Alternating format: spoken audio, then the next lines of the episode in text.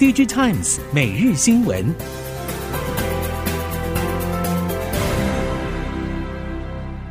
听众朋友您好，欢迎收听 DigiTimes 每日新闻，我是袁长杰，现在为您提供今天科技产业的新闻重点。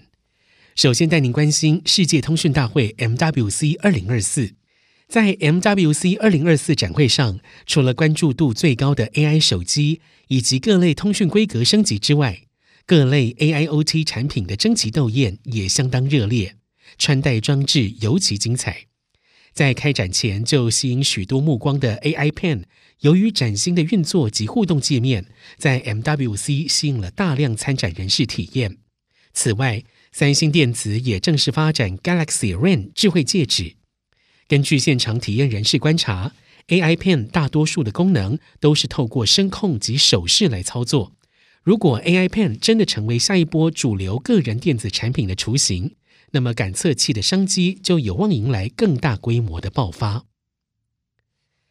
各大手机品牌在 MWC 二零二四高调展出最新的生成式 AI 应用，包括输入文字生产图片及影片、输入图片生产影片，以及快速修图与图片拓宽等功能。至于在文字方面，重点整理、翻译以及智慧语音助理等功能也一应俱全。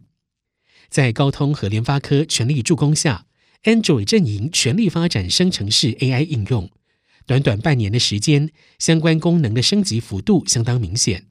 可以预期，今年下半年新旗舰手机推出之后，加上三纳米制成的能效，有望带来更加完整而且多元的生成式 AI 体验。中国厂商在 MWC 二零二四上大放异彩，包括荣耀、小米、传音展出各家旗舰产品，焦点也不约而同放在了 AI 全新的 OS，更不乏向苹果较正。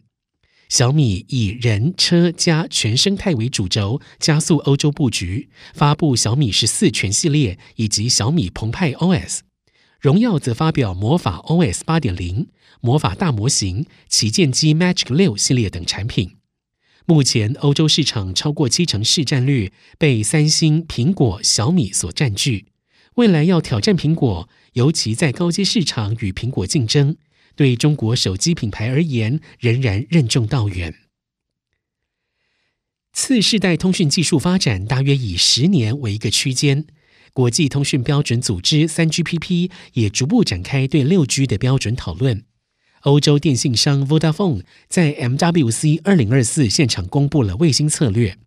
Vodafone 表示，计划与合作伙伴肯亚电信营运商 Safaricom、卫星业者 AST Space Mobile 进行首次现场测试，展示手机直连卫星通讯。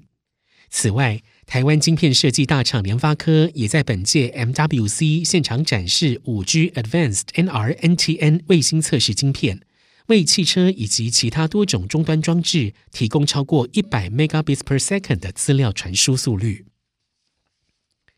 NVIDIA 的 GPU 大缺，广达、英业达表示受到缺料影响，AI 伺服器有单也无法出，但纬颖表示没有 GPU 缺料感受。而且去年第四季 AI 伺服器营收已经超过两成，虽然第四季与全年营收比二零二二年同期衰退，获利却反向成长。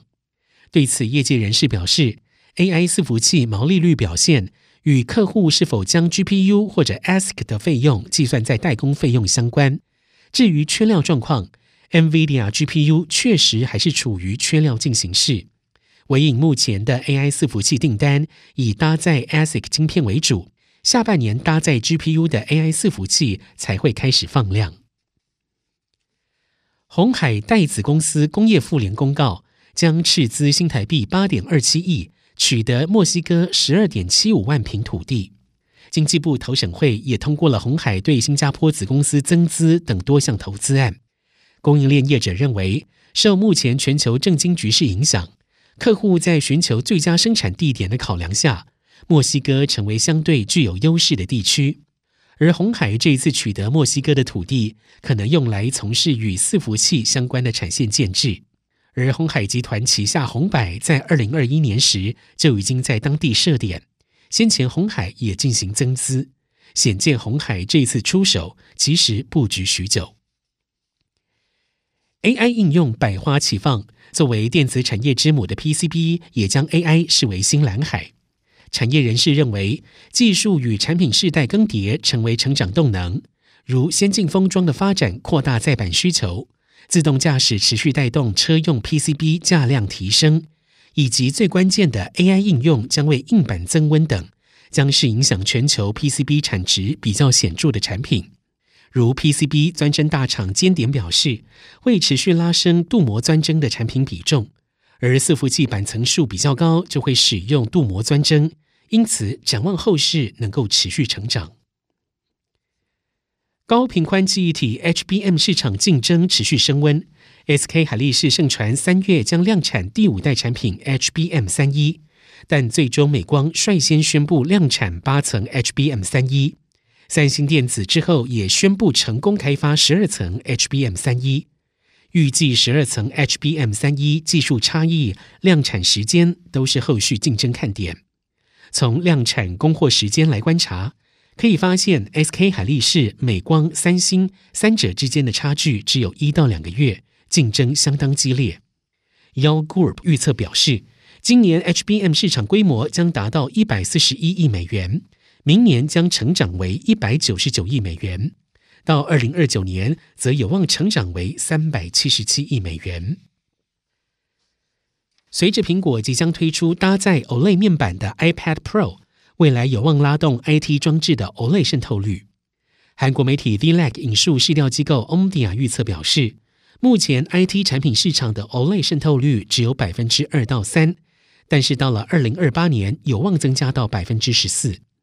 据传，苹果规划今年推出搭载 OLED 面板的 iPad Pro，而且之后也将会陆续增加搭载 OLED 的 IT 产品。另外一方面，Omdia 还预期，苹果规划在十四、十六寸的 MacBook Pro 上面搭载 OLED 面板，将采取氧化物半导体 TFT 双发光层堆叠串联方式，推测二零二六年量产。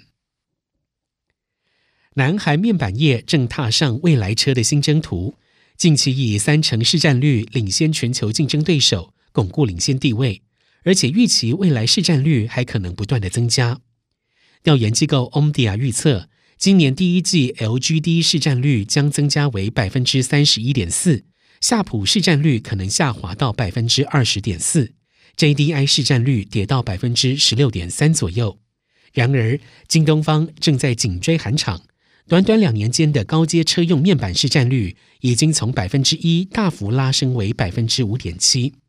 南韩业界人士表示，未来南韩能否持续保有领先地位，政府的战略支援恐怕至关重要。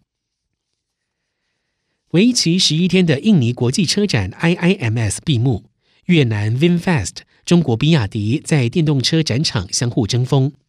根据日经亚洲报道。印尼为最大镍储国，在 EV 电池价值链占有一席之地，再加上了坐拥世界人口第四大国，人口达二点七亿，吸引全球汽车业前来开拓庞大商机。VinFast 亚洲销售高层表示，印尼是东南亚最大汽车市场，预计今年印尼 EV 市场将成长到五万辆，明年有望突破十万辆。目前 VinFast 是从越南进口汽车到印尼。公司正计划在当地新建年产能五万辆的 EV 工厂。台湾碳权交易所力拼三月份上架第二批国际碳权产品，其中以计划纳入苹果供应链业者所需要的自然碳汇备受瞩目，而自然碳汇也是台湾达到净零转型的十二项关键战略中之一。目前，碳交所、国立中心大学、台糖已经陆续推动相关专案。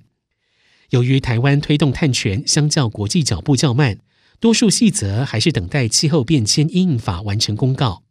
产业人士指出，气候变迁署正加紧作业时程，希望三月底之前完成所有子法预告，与第二批碳权及碳费相关内容同步露出。